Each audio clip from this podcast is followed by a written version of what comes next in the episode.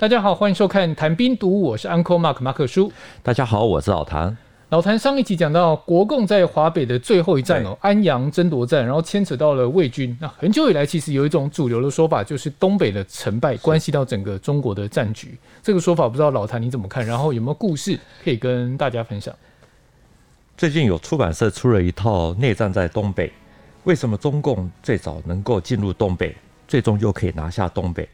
我常常觉得，只要看抗战刚开始胜利不久的时候发生的山海关之战，就可以看出一些征兆。也就是说，八路军四千人加上七十多名的苏联红军，用坦克撞开天下第一关的城门，不到半天，从日军还有魏军的手里就拿下了山海关。随后又动用赶来的山东部队，在这里把守。七万多名乘着美国运输舰的国军，竟然会在这个地方被卡关卡了十天。为了要能够进入东北，中间还引发了国军将领杜聿明还有石觉之间的矛盾。这个我们后面可以细说一下。等到国军进入东北接收的时候呢，共军到了十一月底啊，就是三个月的时间，开赴东北的部队就已经高达十三万人，还有干部两万人。另外，他们还说有一百个团架子的干部，也就是为了呃之后可以扩军打下基础的这些主要的团级干部。为什么共军可以先出关呢？抗战的时候，国民政府它是以大西南为后方，主要的兵力距离东北太遥远。至于中共主要是在华北打游击啊，我们不管其实用什么角度来看，都必须要承认，中共在沦陷区所建立的抗日根据地。面积越来越大，人数越来越多，最终的结果又影响了之后的东北的局势。像是在山东地区，在日本投降之前，八路军在一九四五年就发动了夏季攻势，从日军还有魏军的手上就夺取了九座的县城，面积呢，据说是一点一万平方公里啊。第一线的部队很快的就扩充到八个师，还有什么警备旅啊、独立旅啊，什么八八八的，哦，总人数是二十七万人，攻下了九座县城，是，然后扩充兵员，一口气到二十七万，这真的是大进步哎！在日本投降的前五天啊，这个中共就已经发布命令，要求所有的军区要立即的部署啊，就朝北平、天津还有山海关进军。如果遇到了抵抗的话，就要适时的去发动进攻，说要配合苏军作战。最先进入东北啊，是晋察冀军区的郑克林的部队啊，是大概四千多人。他之前主要活动范围就是在滦河以东，就是在北平还有天津以东，所以呢，他可以很快的就就朝东北的方向前进。他们是在八月二十九日绕道。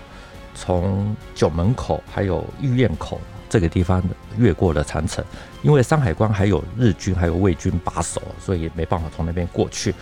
那刚好这个时候呢，也有一支大概是七十多人的苏联红军，从内蒙古的赤峰哈这一带出发，在八月三十号也来到了山海关。人数虽然不多，可是拥有两门的火炮，还有三辆的坦克。哦，这个很重要，因为。这三辆坦克呢，之后发挥了一些功效。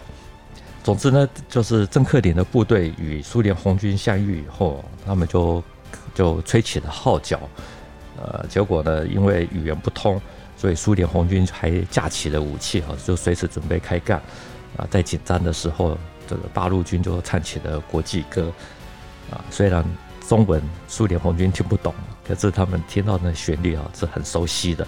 所以就确定说啊，这个也是红军，就靠那个旋律，然后避免了一场战争。这样 是，你说曾克林的部队为了避开日军跟魏军，所以走长城嘛？他用那个绕道的方式去接近山海关。对对。所以其实就没有爆发正面的冲突。是，因为据守山海关的那个时候的日军哦，大概还有六百到一千人，魏军大概是七千人左右。那他们那个时候都还没有正式的投降，还在等重庆派来的国军来接收。到了八月三十日的中午，哈，曾克林的部队啊，就派了一位侦察参谋啊，就搭着苏联的苏军的那个吉普车，啊，在苏联的一位副连长的陪同下，就前就先开到了山海关，然后要求日军投降。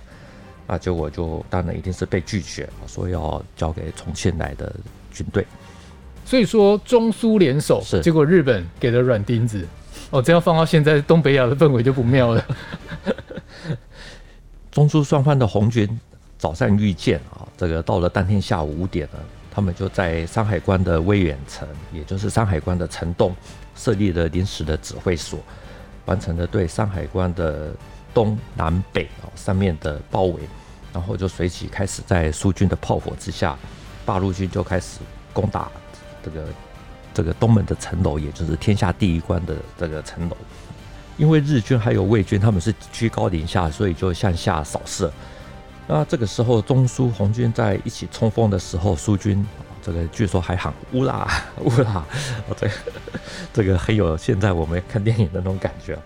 结果呢，日军扔下手榴弹啊，就一次就炸伤了四个人啊。据据说里面有一位是，就有一名是苏军。最后呢，苏军就用坦克啊，就连续的撞开了两道的城门，啊，进入了山海关。八路军立刻就跟日军打起了巷战。不到了几个小时啊，就全部的占领。所以他们用坦克去把城门给撞开了。不过还有另外一种说法，就是郑克林的回忆录里面说，苏军是用坦克炮这个把城门给轰开。不管是哪一种啊，打开天下第一关的城门哦，这个苏联的坦克应该是占据了重要的关键力量。这场战斗呢，其实大概实际上只有四个小时。大概击毙了，还有俘虏了日军有两百多人。那魏军大概还有什么魏警啊等等，有七千多人就投降，缴获了长短枪大概三千支，还有一些各种子弹等等，大概是十万发。其实呢，最重要的就是因为占领的山海关，方便的共军后续可以比较这个方便的进入了东北。中共在九月十九日啊，发出了关于向北发展、向南防御的部署，下令抽调山东主力三万人啊，赶到冀东，也就是河北的东部，要完全的控制冀东，还有锦州、热河，准备在苏联红军撤退之后呢，要阻止国军经过山海关来进入东北。另外呢，还下令说，从山东抽调三万的兵力啊，直接进入东北。总之，中共的策略呢，他就是希望说，最好能够在山海关阻挡半个月啊，让更多的共军能够进入东北。那之后呢，其实就是真正的山海关争夺战的开始。这样听下来，解放军是相当重视东北，不惜在山海关阻挡半个多月。那我好奇的一点是，蒋介石那边对东北的态度是怎么样？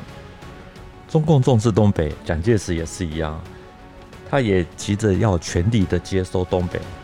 依照八月五日签约的中苏友好同盟条约的规定啊，在日本投降三个月啊，这个也就是十一月底前，苏军必须要撤出东北，由中国政府来接收。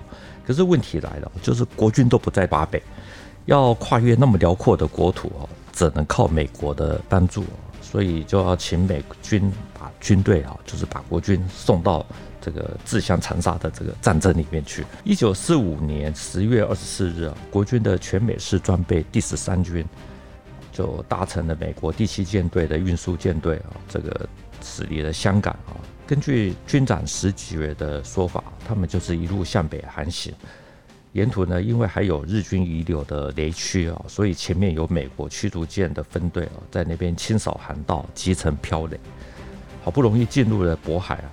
登陆的目标本来是设定为大连、营口、葫芦岛这些港口，可是因为早就已经被进入东北受降的苏军拒绝，说这些港口是商用哦不能够登陆，甚至于他们还在葫芦岛遭遭到共军的炮击啊，不得已就只好在十一月一日改由关内的秦皇岛登陆，十一月三日才登陆完毕，那就开始啊集结，紧接着。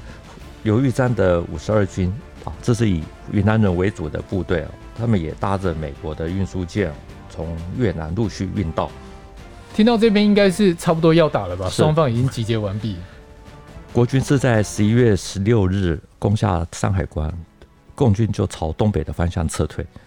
不过我觉得这一段突然有一点复杂哦，因为我们一开始提到说，共军在八月三十号，然后两个团的八路军加上七十名的苏军，只花几个小时就攻下山海关了。怎么到了十一月，然后有美式装备的国军又登陆完毕，然后至少两个军，十三军、五十二军，他们有美式装备，然后一直等等等，到了十六号才攻下山海关。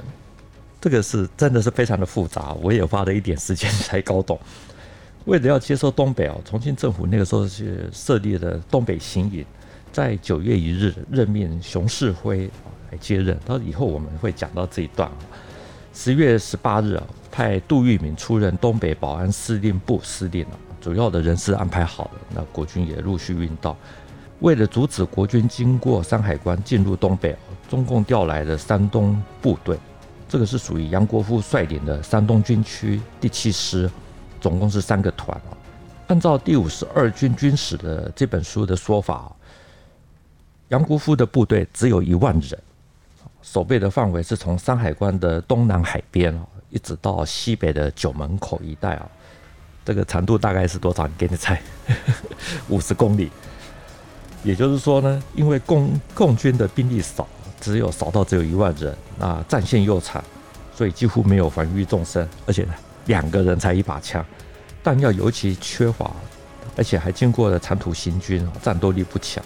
加上国军有六七万人，所以是实力悬殊啊。五十二军的军史里面说的。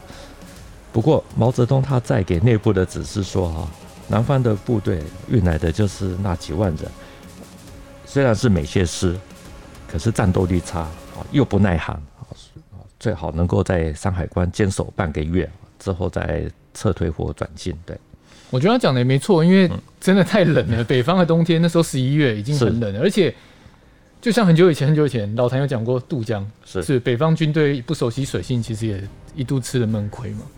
我们前面有说到，就是最先抵达秦皇岛的是石觉的第十三军，他们是在十一月五日啊，就下辖的八十九师就向前推进了，第四师啊，还有五十四师也都有自己的任务。其中呢，八十九师在到达指定位置呢，就连续的多日进行局部的战斗，局部的战斗，所以他们并没有直接在山海关决战。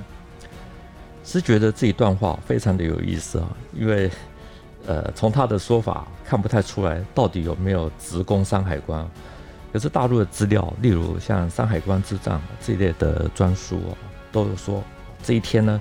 八十九师发起了猛猛烈的进攻，哦一度还逼近了城郊，大概四五百公尺啊，所以然后被打退。随后共军在六日的晚间实施反击，还虏获了轻机枪七挺，六零迫击炮三门。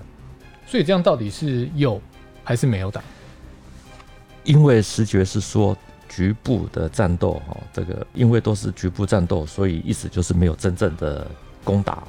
十一月十三日呢，杜聿明就来到了山海关附近的石河这个地方来督战，要重新做的部署。到了十一月十五日早上四点，国军就开始正式的全面总攻。到了十一月十六日的凌晨啊，这个国军完成了包围之势，那共军这个时候腹背受敌。那因为原先他们设定半个月的任务其实已经完成，所以就朝东北的方向前这个转移。那国军就是一路开始的追击啊，这还中间呢还俘虏了两名的苏军，那很快的就进入了锦州啊。你刚刚提到连续多日进行局部战斗，这是一个伏笔吗？跟为什么打那么久有关？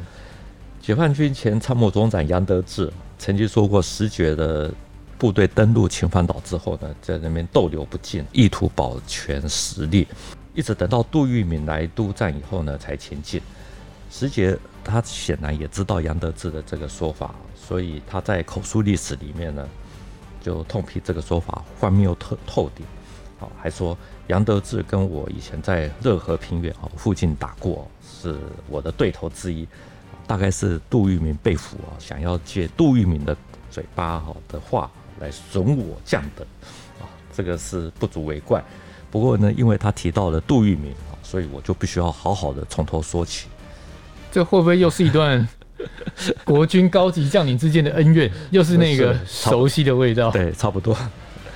反正我有去查一下这个人，他是一九四四年底，然后他率领的是十三军，这这支部队战力非常坚强，然后获得了第一优先换装美式军械这样的一个，这算是个荣誉吧？是对不对？然后他隔年呢，率军去中国的东北接收，嗯，到台湾之后，他又担任过台湾防卫司令部副总司令兼北部防守区的司令，头衔很长，最后呢出任副参谋总长。对对，那他在跟杨德志那边回呛，这其实也是。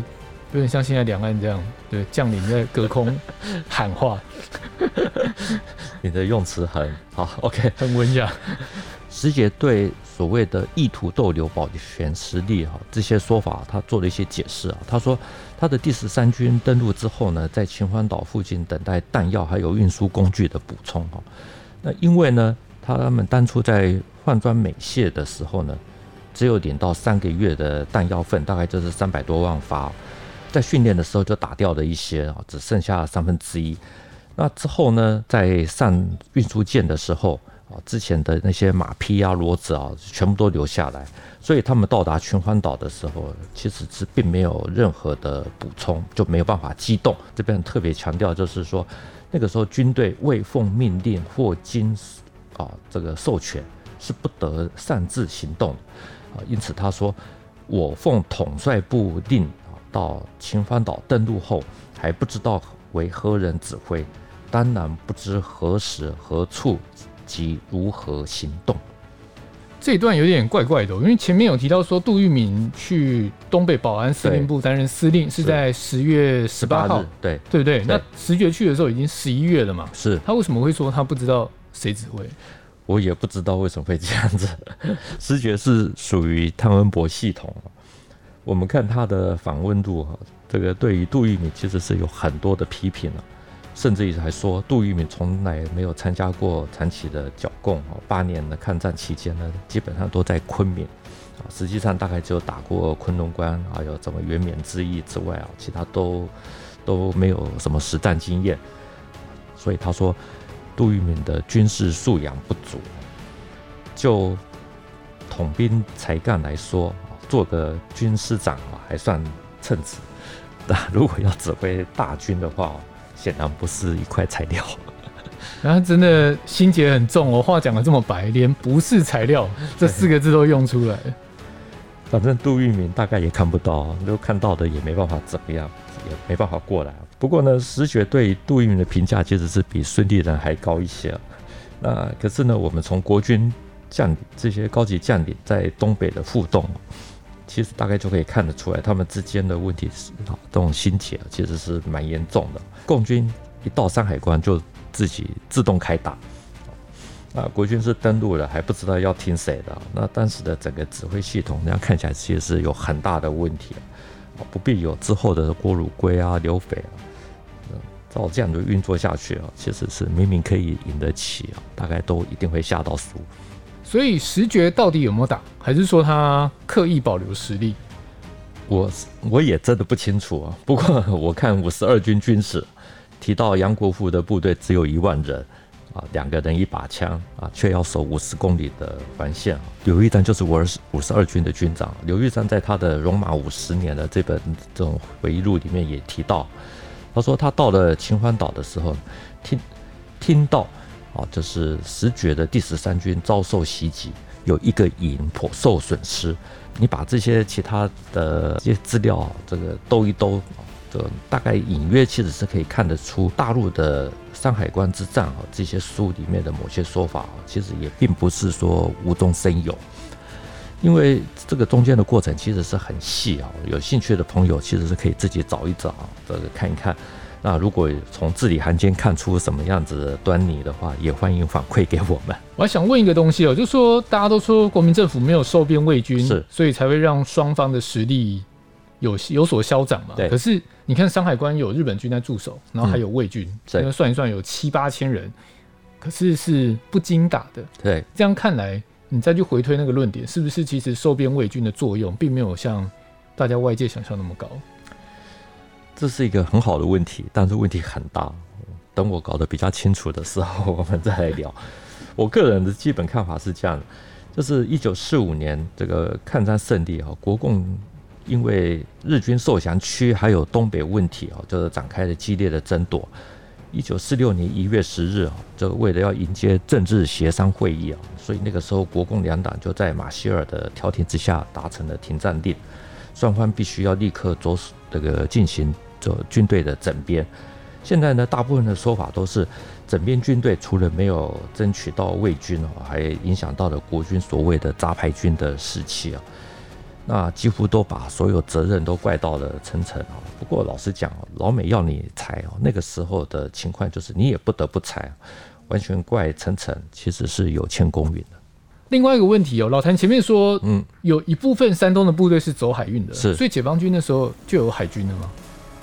中共进入东北啊，它其实是多管道的，除了走陆路经过山海关之外呢，渤海军区那个时候抽调三万人是直接过海。他们没有没有海军，他们是找了三十艘的小汽艇，就小汽船，然后每艘可以载七八十个人。那另外有小帆船，大概一百四十艘，每艘是可以载个二三十人，啊，就把三万人给载过渤海。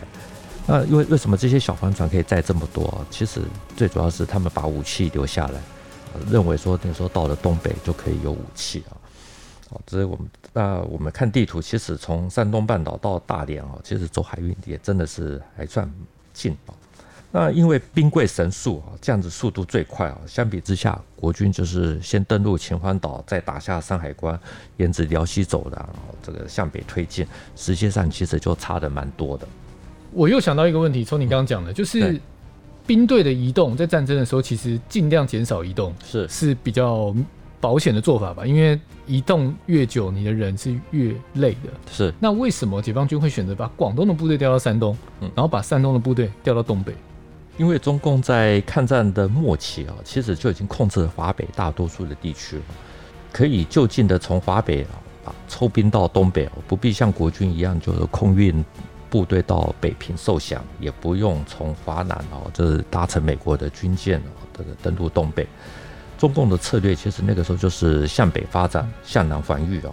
只要把广东部队抽调到山东啊，山东部队抽到东北，这样子其实速度是最快的。刚刚讲到就是说他没有海军，所以也不可能从南方来运部队到东北。我们就顺便讲一点题外的，就是刘玉章的书里面哈，这个《东马五十年》他还提到说，那个时候他们搭乘美国的运输舰，那个经过台湾海峡的时候，因为风浪很大。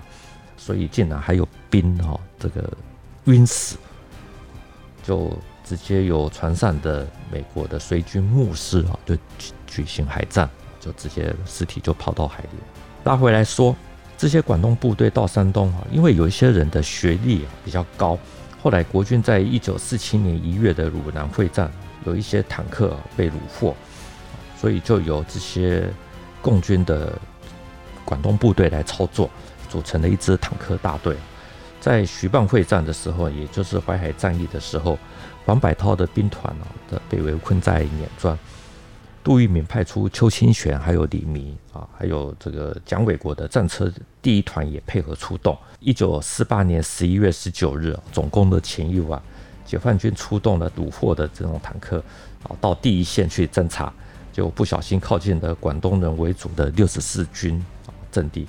啊，这下子他们就被团团的围住，啊，因为开坦克的是老管，啊，围住他们的也是老管，所以就用老管开始就是广东话开始对话，这个他们还故意说啊，他们是派来增援的部队，好，请老乡们放心，援军明天就到，这才是顺利的脱困。我们这一集讲国共的山海关之战，牵扯到魏军，很多人其实都把魏军导向谁放的。那个重要性放得很大，我个人是比较倾向于认为说，这个是原因之一，不是最重要的因素。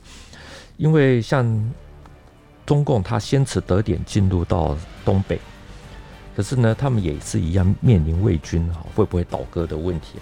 特别是在第二次四平街战役之后，林彪的部队朝北满撤退的时候，魏军其实也是成建制的倒戈的脱队。